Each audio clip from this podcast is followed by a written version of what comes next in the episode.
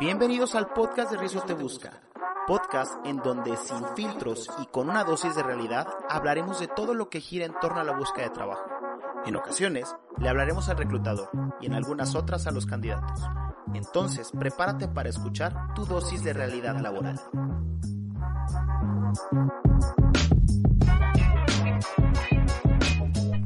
Bienvenidos a su podcast de Rizo Te Busca. En el capítulo de hoy tenemos como invitada a Erika Enciso, socia del despacho M Contadores.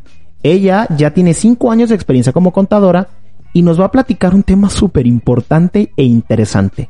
¿Cómo leer nuestro recibo de nómina? Erika, ¿cómo estás? Buenas tardes. Hola, buenas tardes, Fer. Muy bien. ¿Y tú? Bien también. Erika, el día de hoy quiero que nos platiques a todos, porque yo también estoy súper interesado, Hace mucho que no veo un recibo de nómina porque yo nomás hago reclutamiento, pero a todos nos interesa saber cuánto nos van a pagar. Cuando llegan a la entrevista conmigo yo les digo, te van a pagar 15 mil pesos libres, pero el primer término que quiero que nos expliques, ¿cuál es la diferencia entre salario libre y salario nominal? Claro que sí, mira, el salario libre vendría siendo tal cual la cantidad que te va a depositar, en este caso tu patrón, ¿sale? La cantidad antes de impuestos viene siendo eh, pues la base con la que se cotiza tu impuesto a pagar, ¿sí? Por ejemplo, no sé, me comentas 15 mil pesos. Ok. Sí. De estos 15 mil pesos, normalmente por lo menos hay dos retenciones, ¿sale? Una viene siendo el ISR, que es el impuesto que todo mundo pagamos por tener ingresos como tal, y el segundo viene siendo no tanto un impuesto, sino más bien las cuotas del IMSS. Las obrero patronales. Las obreros son las que te retienen, ¿sale? Las patronales, pues esas las paga tu patrón, ¿no? Ok. Adicionalmente, si tú tienes un crédito Infonavit, también de ahí Aquí ya viene la primera complicación. Exacto, sí. Ok. Esto pues depende de tu salario y de la propiedad que hayas adquirido. ¿Sale? Ok. Este cálculo como tal, pues te lo hace el Infonavit. Pero eso sale de algo que se llama salario diario integrado, ¿no? ahorita ya no es el salario diario integrado, sino las sumas, que es la unidad de medida. Qué viejo me escuché entonces, porque cuando yo estudié era salario diario integrado. Sí. Ok, entonces, ¿qué es una UMA? Porque todas las personas que reciben un, un recibo de nómina que tienen, valga la redundancia, viene algo que dice UMA. Exacto. es, unidad de medida actualizada. Actualizada. Ok. ¿Qué es la UMA como unidad de medida? Haz de cuenta, como tal, la UMA viene a sustituir a lo que anteriormente se utilizaba como base para poder determinar eh, lo que se te tenía que pagar tanto en multas como en este caso también eh, influye mucho sobre todo en lo que viene siendo los ingresos que puedes tener exentos y los ingresos que puedes tener grabados dentro de tu nómina. Ok, de manera rápida para quien nos escucha, exento y grabado es, exento es lo que no paga impuestos y grabado es la cantidad y lo que paga impuestos, o sea, lo que graba un impuesto. Así es. Ah, mira, mi maestra de, contabilidad y de recursos humanos, estos estarían orgullosos porque me sigo acordando 10 años después de que salí de la carrera y que jamás lo he visto, ¿qué es? Entonces, en tu recibo de nómina vienen esas que tú comentas, retenciones. Es correcto. Ya nos explicaste que una cosa es el salario nominal y otra cosa es el salario libre de impuestos. Normalmente es como el 30%, ¿no? No, depende completamente de cuánto ganes. Porque hay unas, para efecto de ISR, hay unas tablitas que es en las que prácticamente se basa el cálculo, que te pueden retener desde el 1.92% hasta el 35% de ISR pero depende completamente de cuánto ganes. Eso es algo que se llama eh, límite inferior y límite superior que viene en una en una en el prontuario fiscal. Viene cuánto es lo que te van a quitar de impuestos o lo que vas a aportar o lo que vas a pagar o como lo quieras llamar.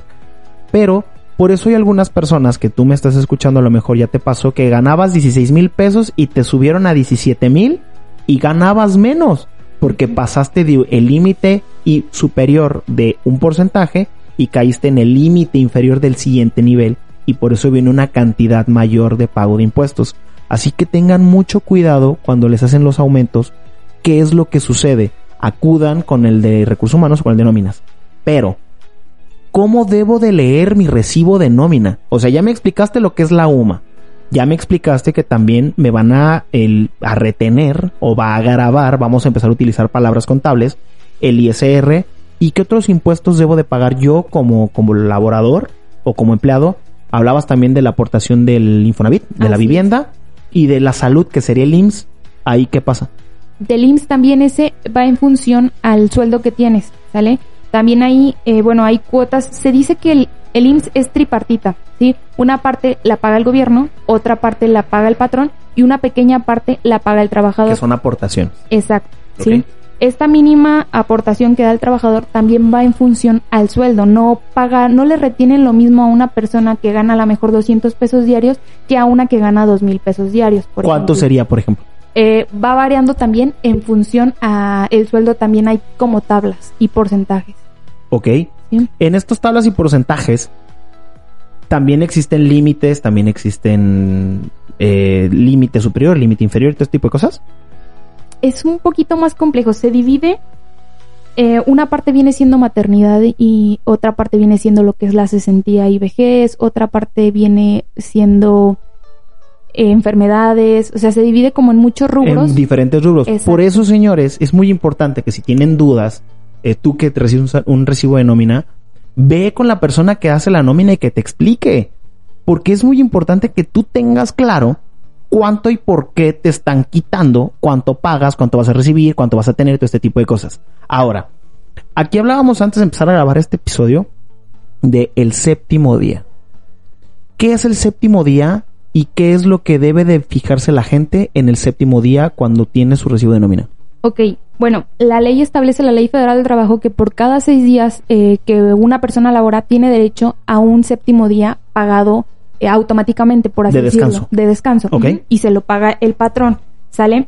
Eh, aquí, antes de comenzar a, grabar, me preguntabas que qué pasaba con el séptimo día cuando nada más trabajabas, por ejemplo, cinco días. Que faltabas, ¿no? Dices, falté. Ajá. Entonces, aquí se saca una proporción de los días, o sea, el séptimo día no se te va a pagar completo, sino una proporción en base a los otros días que no fuiste, por así decirlo. Ok, que yo te ponía el ejemplo de la rebanada de pastel, ¿no? Te decía, bueno, tengo una rebanada de pastel, entonces le quito un día, pero el séptimo día está, está compuesto de seis piezas que hacen el séptimo día. Entonces, si tú faltas un día, a tu séptimo día le quitas la piececita del color rojo, por ejemplo, si le tocaba, le quitas el color rojo y entonces ya no va a tener todos los colores y no va a venir completo. Para que no peleen su séptimo día si es que faltaron. Ojo, ahora, ¿qué pasa con las vacaciones si no, si yo no tomo las vacaciones eh, durante mi periodo de que tenía para gozarlas? ¿Qué pasa con esas vacaciones? ¿Se guardan? No, eh, el patrón tiene que darlas sí o sí, si no pueden llegar a expirar. Anteriormente existían dos posibilidades, este, que era o que, como dices, las acumulaban o se las pagaban si no las tomaban. Ahorita ya no, a fuerzas tienen que tomarlas, si no se pueden llegar a perder. ¿Sí? Ya el patrón no puede pagarlas ni guardarlas. Se tienen dentro de cumplido el año seis meses más para tomarlas. Y si no los tomo, bye bye. Exacto. ¿Y la prima vacacional? Igual. Bye bye. Sí. O sea, tomo. tienes que tomar. Ajá, tienes que tomar las tienes que gozar sí o sí. Así es. Ok. A excepción de que renuncies o hay algún despido justificado o injustificado, ahí sí se pagan. Te tienen que dar el proporcional. Exacto. Ok. Aquí para quienes están escuchándonos, si quieran renunciar a su trabajo hoy, 12 de noviembre, no se esperen al aguinaldo, les tienen que dar la parte proporcional. Esa es una mala idea que tenemos de, me voy a esperar al 20 de diciembre que me pagan el aguinaldo y renuncio. Porque ese día hay una renunciadera tremenda. No se esperen y aprovechen para buscar trabajo antes de Navidad y antes de Año Nuevo y colóquense bien. De esto les he hablado en otros episodios que diciembre es una muy buena temporada para buscar trabajo porque pocas personas lo hacen. Pero, regresando al tema de la nómina y de nuestro recibo de nómina y todo, ¿cuáles son las cosas en las que todo trabajador se debe fijar de decir, ah, me están pagando bien? Por ejemplo, ah, hay que revisar primero que nada la base bruta o antes de que se le haga algún descuento esa se debe de revisar. También hay que revisar si no te están reteniendo. Algunas empresas te dan como un plus. Entonces, ¿qué es un plus que te puede dar algún patrón? Un plus podría ser el fondo de ahorro. Ok. Este funciona, el patrón todos los meses te va haciendo una retención de, puede variar el, porcentaje, pero del 10% en adelante, según el acuerdo. Esto tiene que ser para todos sus empleados, ¿sí? Eh, y te lo retienen mes con mes pero llegando enero te pagan el doble, ¿sí? Por ejemplo, una persona que gana 10 mil pesos mensuales eh, le van a estar, como quien dice, dando solamente 9 mil menos ISR y menos el IMSS, Ok. ¿sí? Pero llegando eh, en enero. La fecha que esté destinada. Sí. ¿Tiene que ser forzosamente enero? Es en enero cuando se entrega. O pueden retirarlo previamente, pero en vez de darles como quien dice el doble, solamente de esa cantidad les dan el 90%. Ok. Sí, es como la, la penalización, por así decirlo, por sacarlo anticipadamente. Ok. Entonces, el famosísimo fondo de ahorro, caja de ahorro, este, ¿qué otra palabra tiene coloquialmente? A ver, estoy tratando de acordar. Eh, algunas empresas paga el colaborador una parte y el patrón paga otra. ¿Eso es lo que me estás diciendo que es ah. el, fondo de ahorro? El fondo de ahorro, el patrón, o sea, de momento te retiene una cantidad adicional de tu nómina. Ok. No te lo entrega completamente, pero te están ayudando a ahorrar. ¿sí? Y cuando llega enero, que vendría siendo lo de la cuesta de enero, ahí te dan tu sueldo normal de ese mes. Y tu caja de ahorro. La famosísima caja de ahorro. La gente lo conoce como caja de ahorro, pero la palabra correcta es fondo de ahorro. Así es, ¿sí? ¿Qué pasa entonces? Me acabas de decir que, que las vacaciones ya por ley las tienes que gozar sí o sí si no las pierdes. Exacto, dentro de El primer año, después de que cumples 365 días, que son periodos. Ojo, es muy importante que sepan que cuando hablan de un periodo de 30 días en temas contables, no tiene que ser del primero de enero al 30 de enero. No es cuando arranca el mes. Porque también les he dicho que no pueden faltar más de tres ocasiones en un periodo no mayor a 30 días. Ejemplo, que si tú faltaste, tu primer falta es el 15 de enero, el 15 de enero empiezan a correr los 30 días para poder tener otras dos faltas. Si faltas tres veces no te corren, a la cuarta es cuando te corren. Aquí les he dicho mucho este tipo de cosas. Cuando tú hablas de periodos de este tipo, como enero, como tu, para el cálculo del aguinaldo y todo este tipo de cosas, ¿sí arranca el primero de enero? Mira, depende mucho la prestación, ¿sale? Hay, eh, se les conoce como años fiscales o años naturales, ¿sale? Ok. Años naturales viene siendo de cuando tú ingresaste a cuando, al año siguiente. Que es cuando sea la prima antigüedad. Así es, la prima antigüedad eh, las vacaciones también entran en este rubro. Ok, que es natural. Si yo entré el 15 de, del 14 de febrero, el 14 de febrero empiezan mis periodos anuales. Exacto. Ok. Y, y, el otro viene siendo el ejercicio fiscal, ¿sale? El aguinaldo sí o sí se entrega en diciembre. Antes del 20 de, el 20 de diciembre y si no se los dan pueden ir a la Secretaría del Trabajo. Así es. Ok. ¿sí? Necesitan entonces ahí, eh, por ejemplo, si tú empiezas a trabajar en marzo y en diciembre te lo van a dar, te van a dar la parte proporcional de 15 días por el tiempo que tú trabajaste. Ok.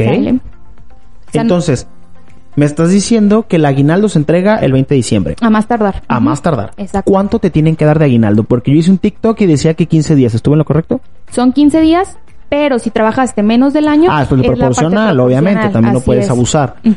Entonces, tú te debes de fijar en el ISR. ¿Cuánto me, ya nos dijiste que el ISR se descuenta según tu salario, el, el proporcional. ¿En dónde pueden buscar esa tablita? En la ley del ISR. Ok. No, te, no importa que no te acuerdes del artículo, digo, está, está bien que seas contadora, pero que le investiguen un poquito, ¿no? Pero ¿cómo se llama esa tabla? Así se pueden buscar tablas de ISR del 2021, eh, por ejemplo. Tablas de ISR del 2021. Exacto. Y estas tablas existen por día, por semana, por quincena, por mes, por bimestre, por semestre. Entonces, en este caso, si tu nómina es semanal, búscala de siete días. Si tu nómina es quincenal, la de 15, días, Y ahí se van a dar cuenta de lo que estamos explicando, que son los mínimos y los máximos, los porcentajes, todo este tipo de cosas. ¿Hay alguna otra deducción que naturalmente se haga en un recibo de nómina?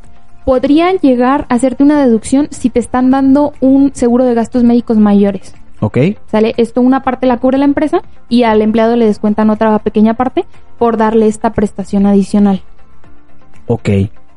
¿Alguna otra? Las primas. Yo me acuerdo cuando estaba en la, en la universidad, allá hace más de 10, este diciembre, 10 años que, que, que egresé. Tenía un maestro, cuando estaba viendo la parte de la nómina y de todo este tipo de cosas, se aventó el chascarrillo de, de, de maestro que quería quedar bien con los jóvenes. De, les voy a presentar a mis tres primas. Era la prima de antigüedad, la prima vacacional y la prima dominical, ¿correcto? Así es. Ah, mira, sí se me quedó bien grabado.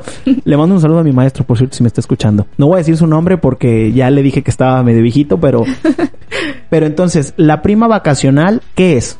Ok, cuando tú tomas tus vacaciones, tienes derecho a un 25% adicional a lo que te van a pagar por 6, 8, 10, 12, 14 días de vacaciones, lo que te corresponda. Ok. ¿Cuántos días de vacaciones? ¿El primer año son 6? El primer año son 6, el segundo año son 8 Así van aumentando hasta, llegar, a 5. Ajá. Del 5 al noveno son 14 días. y ahí va aumentando cada cinco años. Exacto. Para que si llegan a cumplir, espero, porque con eso de que les encanta estar cambiando de trabajo porque no tienen crecimiento, dense cuenta cómo el mismo empleo te va llevando de la mano eh, año con año. O sea, cómo, cómo también va premiándote eh, la vacación, el, el descanso, el salario, los aumentos durante los primeros cinco años te va premiando cada año porque pues existe mucha rotación y ya que llegas a estar sólido, el mismo beneficio va aumentando cada cinco años. Ojo, esto lo que estamos hablando es lo mínimo. Hay empresas que les pueden dar más. No está peleado, la ley dice como mínimo. Entonces, la prima vacacional ya nos dijiste que es el 25%. Así es. La prima dominical, ¿qué es? La prima dominical, si tú trabajas los domingos o algún domingo extraordinario te hacen ir a trabajar, aparte de tu salario normal, te tienen que pagar un 25% adicional. Ok, o sea, si gano un peso me tienen que dar 1.25. Es correcto. Eso, y cuando trabajas los días festivos. Los días festivos se pagan al doble. Eso quiere decir día festivo que esté registrado en la ley federal del trabajo, como primero de diciembre, el puente del 20 de noviembre, digo, el día que se está marcando como festivo. Ojo, ahora que se están recorriendo los puentes, es el día marcado por el calendario, ya no el 20. Es correcto. O sea, ya es el día marcado. Sí.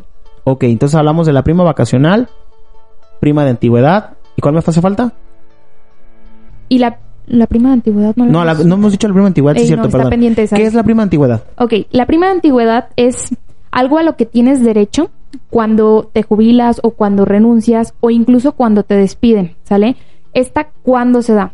Cuando tú ya tienes más de 15 años en la empresa, si renuncias o si te jubilas, ya tienes derecho a que te den 12 días por cada año laborado. ¿Sale? Si tú tienes menos de 15 días, solamente te los pueden, perdón, menos de 15 años. ajá, solamente te los pueden dar en el caso en que te despidan de manera injustificada. Ok. Para quienes están escuchándome, la ley dice que hay despidos injustificados, pero también hay despidos justificados. El último TikTok que subí precisamente hablo de lo mismo, está en el artículo 47 y son 16 razones por las cuales una empresa te puede correr de manera justificada.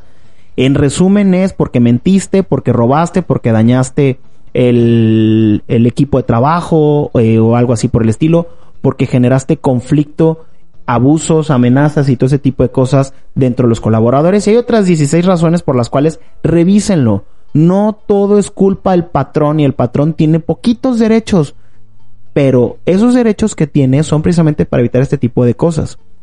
Entonces, ya para concluir este tema, porque de repente también es un poco raro, cansado y muy extenso hablar de un recibo de nómina y más sin tener un ejemplo. Entonces, a quienes nos están escuchando, pueden agarrar su celular, que es súper inteligente, le ponen en Google o en el buscador que tengan y ponen recibo de nómina en México.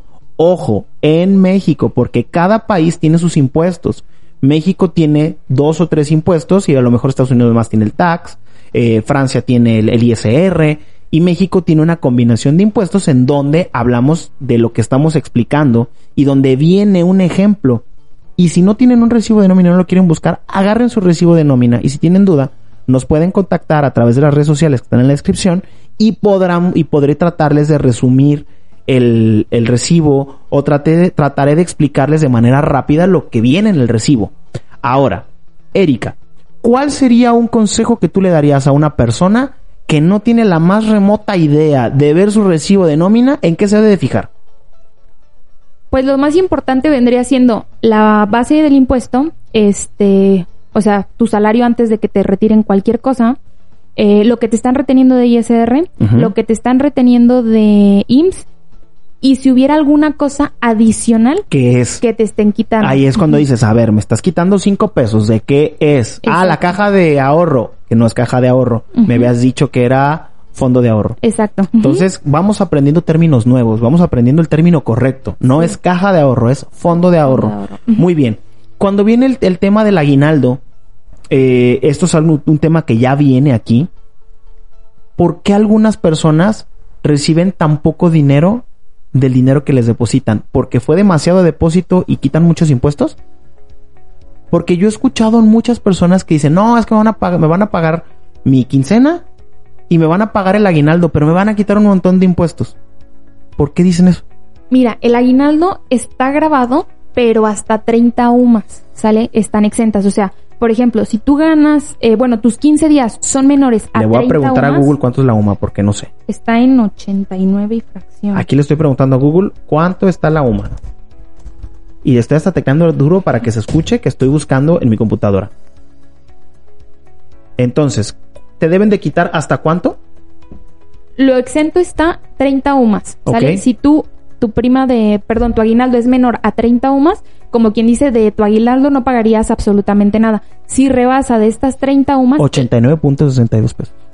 Por 30 son como 2 mil, casi 3 mil pesos, ¿no? Ok, ahorita lo multiplicamos. Entonces, esa cantidad eh, que sea correspondiente a tu aguinaldo eh. si tú ganas menos de esa cantidad de aguinaldo, no te van a retener absolutamente ni un peso de ISR. Okay. Si es superior a eso, sobre la diferencia, sí te van a retener ISR. Ok, me estabas diciendo que es hasta 30 UMAS. 30 UMAS. 14.90 y... No. Ah, no, o sea que, tenía un, una, una punta en mi computadora. ¿Cuánto? Serían 2.418.60. Si ganas menos de esa cantidad por quincena, estás libre. Exacto. ¿Y, sola, ¿Y si ganas más? La diferencia sí va a incluirse para disminuirte de ahí un ISR. Se va a hacer el cálculo de esa cantidad. ¿Y, ahí aplica el que caiga en una tabla superior? No, porque esta se genera, bueno, aquí hay una controversia, pero la ley sí te permite hacer como una nómina aparte y no incluirla dentro del mismo cálculo de la quincena o del mes. Ok, o sea que si tu nominista, el nominista de tu empresa es bien buena onda, te la echa la mano. Exacto. Y si le da flojera, te va a poner todo y dice, pues que paguen impuestos. Exacto, y te ah, van a retener más. Ojo, ahí es en donde ustedes, personas que están buscando chamba o personas que están buscando trabajo, deben de empezar a cuidarse y son preguntas súper válidas para el de recursos humanos dentro del el tema del, de su pago. Porque al final yo siempre les he dicho, hay que cuidar mucho lo que nos pagan y con esa emoción de ya voy a tener chamba, perdemos de vista este tipo de cosas. Y ahí es en donde también nos podemos dar cuenta que es una empresa sana, que es una empresa saludable y que hace bien las cosas. Erika, para concluir este episodio y tema súper controversial que es el recibo de nómina, ¿te gustaría decirle a la gente o, qué comentario le darías a la gente? Ya nos dijiste que revisáramos bien, que buscáramos todo este tipo de cosas. ¿Cuál consideras que es el error más común que las personas o noministas cometen? Que el colaborador pasa de largo y que pierde dinero. Porque estoy seguro que te ha pasado que de repente tienen este tipo de pérdidas. ¿Cuál consideras tú que sería que sería ese error?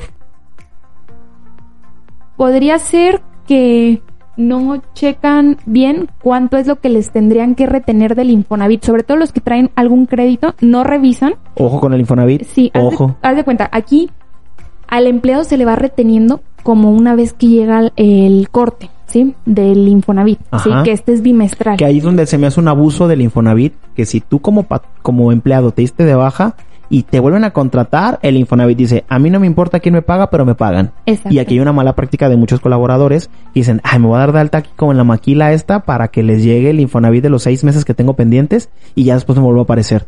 Eso a mí se me hace fatal.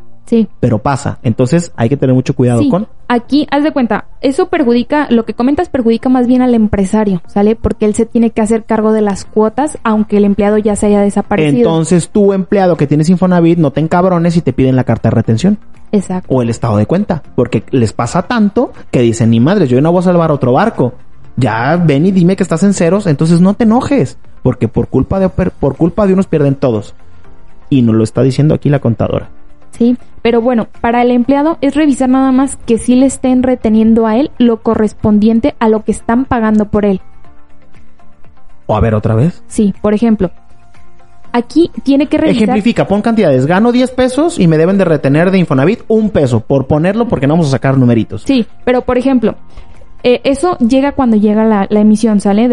¿Es la EMA o la EVA? No me acuerdo. Es la EVA. Em, ajá, la EVA es donde viene lo del... Ok es la bimestral, ¿sale? Entonces, en esta viene, por ejemplo, a Juan Pérez le tienen que retener, bueno, a mí me tienes que pagar de Juan Pérez dos mil pesos del bimestre pasado, ¿sale? Entonces, Aquí a Juan, cada quincena, suponiendo que le, le tienen que retener 500 pesos. 500 pesos. ¿Qué tal que le están reteniendo 600 o 700? O 400. Y exacto, también puede pasar. Digo, ahí sería un beneficio para él, porque de todas formas el patrón va a pagar completo por Sí, pero a ver, es injusto y tú te estás dando cuenta que te están reteniendo menos.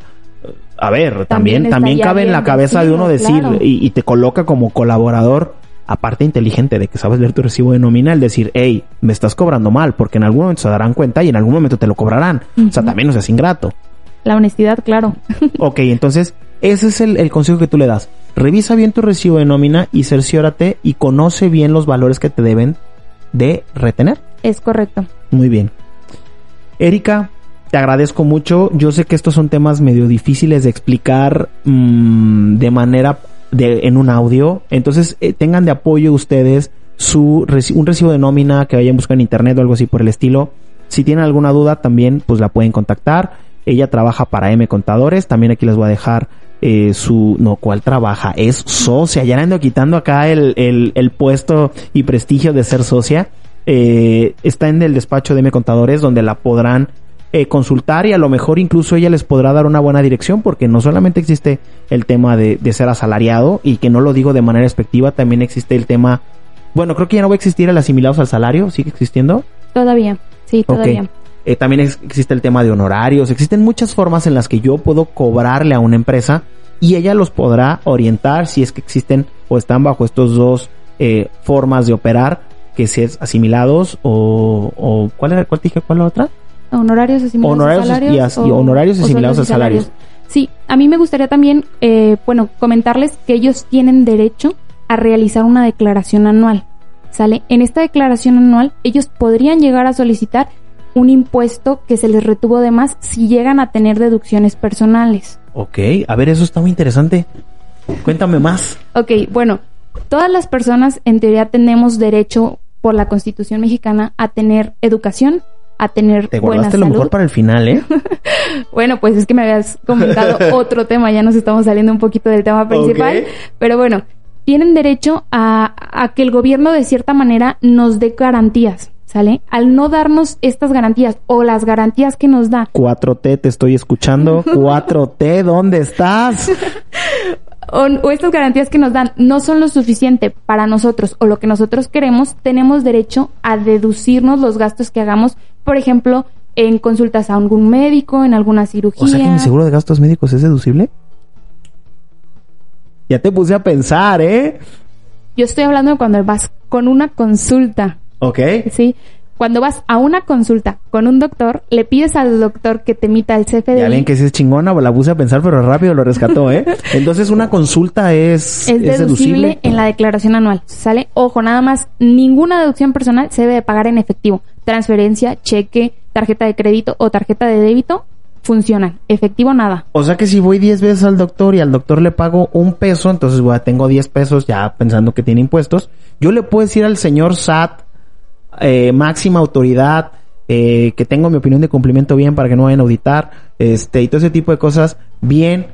Le digo al señor SAT, oye, es que yo pagué 10 consultas. Tú no me diste el beneficio como gobierno de mis 10 consultas. Regrésame el dinero de los impuestos que pagué. Haz de cuenta, esto entra en tus deducciones, ¿sale? Entonces, por ejemplo, si tú recibiste en el año, no sé, 100 mil pesos de, de, todo el año y el cálculo de ISR se te hizo por esos 100 mil pesos, ¿sí? Cuando tú incluyas estas deducciones personales, va a bajar, no sé, suponiendo que tuviste 20 mil pesos de deducciones personales, tu utilidad quedarían 80 mil pesos. Y sobre estos 80 mil pesos se te calcularía nuevamente el impuesto. Y por ejemplo, no sé, en pagos provisionales de lo que te, retuvieron o si eres actividad este, empresarial y profesional de lo que pagaste, no sé, pagaste 10 mil pesos. ¿Sí? Y tú tuviste que haber pagado, ya quitando estas deducciones personales, 7.500, estamos hablando de que tienes un saldo a favor de 2.500 que puedes llegar a solicitar la devolución. Y ahí es cuando, eh, no importa lo que pase, regrésame mis 2.500. Exacto. ¿Y cuánto tiempo tardan en regresarte ese dinero? Ahorita ya están muy rápidos. Si la presentas en tiempo y forma, que es en el mes de abril, se presenta la del año anterior, se están tardando de 5 a 10 días. Está siendo muy rápida, pero ellos tienen hasta 60 días para devolvértelo.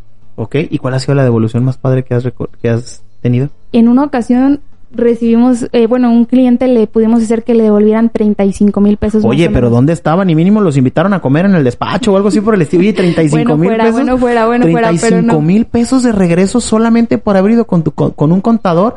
Ya ven, todo mundo los odiamos, pero bien que los necesitamos. No son tan malos los noministas y las personas que se dedican a eso, solamente hay que acercarse al adecuado. Por eso se pueden acercar aquí con AM Contadores, que nos están haciendo el grandísimo favor de compartirnos información súper valiosa en donde Erika nos está diciendo que nos pueden regresar dinero. Pero para eso es muy importante que donde ustedes trabajan hagan bien las cosas y les tengan bien los pagos los impuestos y esté todo al corriente. ¿Depende de eso o no? Depende más bien de lo que estén facturando ellos. O sea, que si van con un doctor, que si están pagando colegiaturas. ¿Y para eso necesita la homoclave? Sí, claro. O sea, tienes que, tienes que tener tu firma electrónica, tienes que estar de alta en el SAT. Tienes que estar dado de alta en el SAT con el simple hecho de ser empleado. Si no, no, funciona. ¿Sale? Cuando eres empleado, tienes tu RFC con homoclave. No tienes obligación de presentar declaraciones mensuales o bimestrales. Solamente tienes, mm, no tanto como obligación, sino más bien como un derecho de presentar una declaración anual para poder llegar a solicitar devolución de dinero. Pero lo que sí está de tu cancha es si vas al doctor, si estás pagando colegiaturas, si pagas gastos funerarios de algún padre de algún, de tu cónyuge o de algún hijo, también eso facturarlo, por ejemplo, todo eso nos ayuda a bajar el ¿Hay, impuesto. Hay, cosas que aplican y cosas que no aplican? Claro, por ejemplo, la gasolina pues no nos aplicaría en sueldos y salarios. Ok. Sí, deducciones personales prácticamente son cosas que el gobierno ¿Ropa? tiene. Mm, tampoco. ¿Restaurantes? No. ¿Diversión? Tampoco. Ah. Solamente salud colegiaturas, eh, gastos funerarios, este, aquí lo tengo. Ya ven que eh, Google sirve para otras muchas cosas, ya está aquí consultando con de manera rápida y sencilla cuáles son estas cosas que tenemos como deducción o que, bueno, mejor dicho, no deducción, que nos van a regresar dinero. Al final quiero dejar algo muy claro, que nos regresen dinero o que tú le digas a Hacienda, regrésame dinero, es por el hecho de que tú pagaste doble impuesto. O sea, tú dijiste, te cobraron un impuesto y tú aparte fuiste a pagarlo por otro lado. Es lo único que vas a hacer.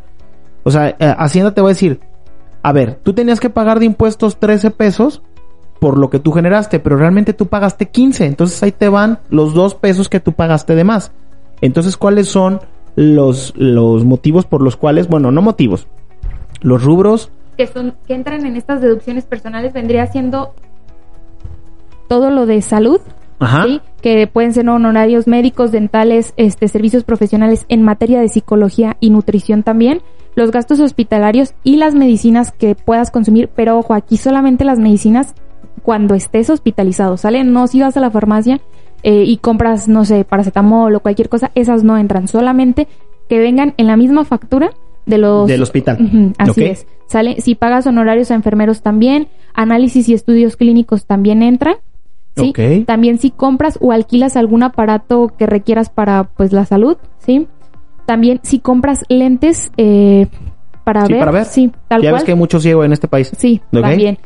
Sí, también eh, Mira, aquí también están las primas de seguros de gastos médicos mayores, también eso entra. Así que si tienen su segurito de gastos médicos mayores que mínimo les está costando 20 mil pesos, o sea, esto pueden ahorrar una lana, puede regresarles el, el, el gobierno o debe de regresarles el gobierno.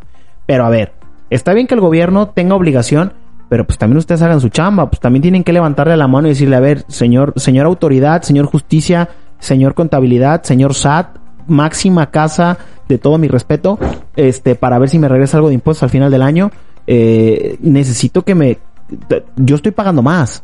O sea, también el SAT, obviamente, no te va a regresar nomás por nomás tienes que ir a decirle, regrésame, pero para eso un contador te ayuda. Es correcto, ¿sí? Otro rubro también vienen siendo las colegiaturas, que vendría siendo desde preescolar hasta bachillerato. Para quienes tengan hijos, para quienes tengan hijos, o las mías, ¿no?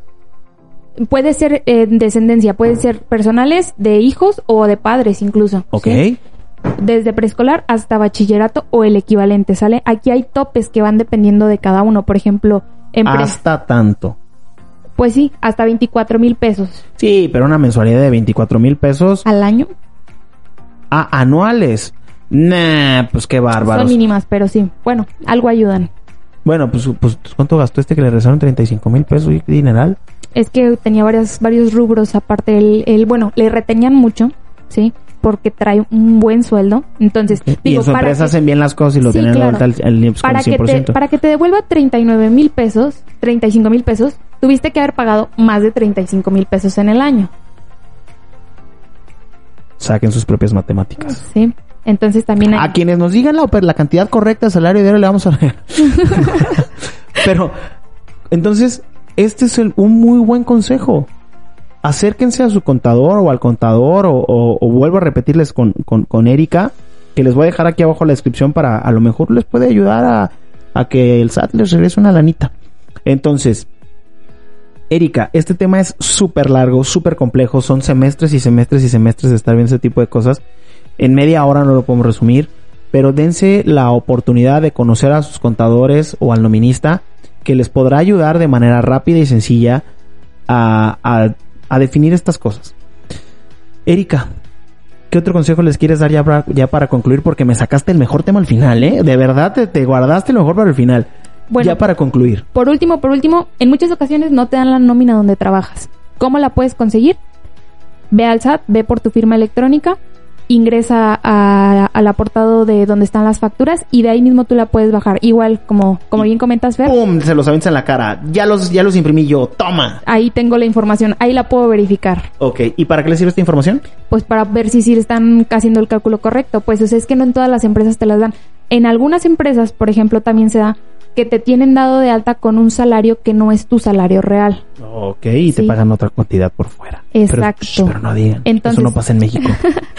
incluso a veces te la depositan, pero en efectivo, ¿ah? directo a tu cuenta de banco. Pero, no pasa, no pasa. pero bueno, ahí pueden ustedes directo desde la página del SAT verificar la nómina que les están timbrando la empresa y corroborar que los datos sean verídicos.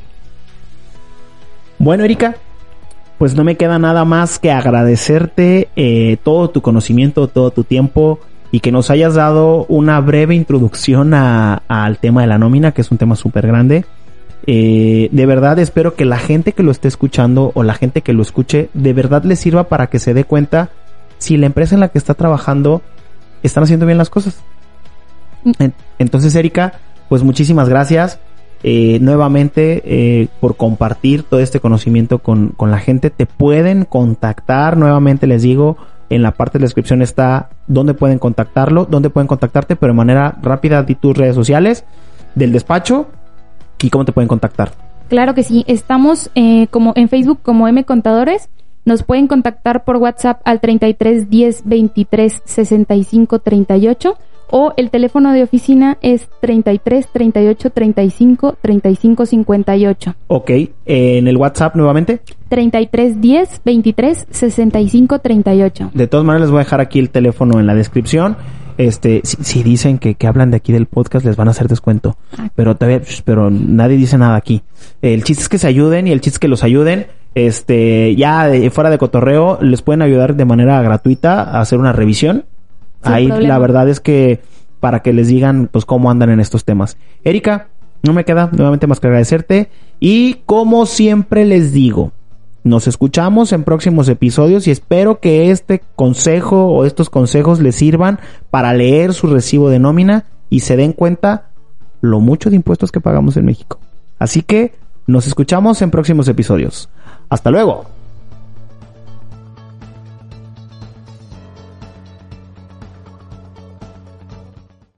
Esta dosis de realidad laboral terminó por hoy. No te olvides de suscribirte para escuchar lo que gira en torno al trabajo. Acompáñame en próximos episodios donde te daré un poco más de realidad laboral.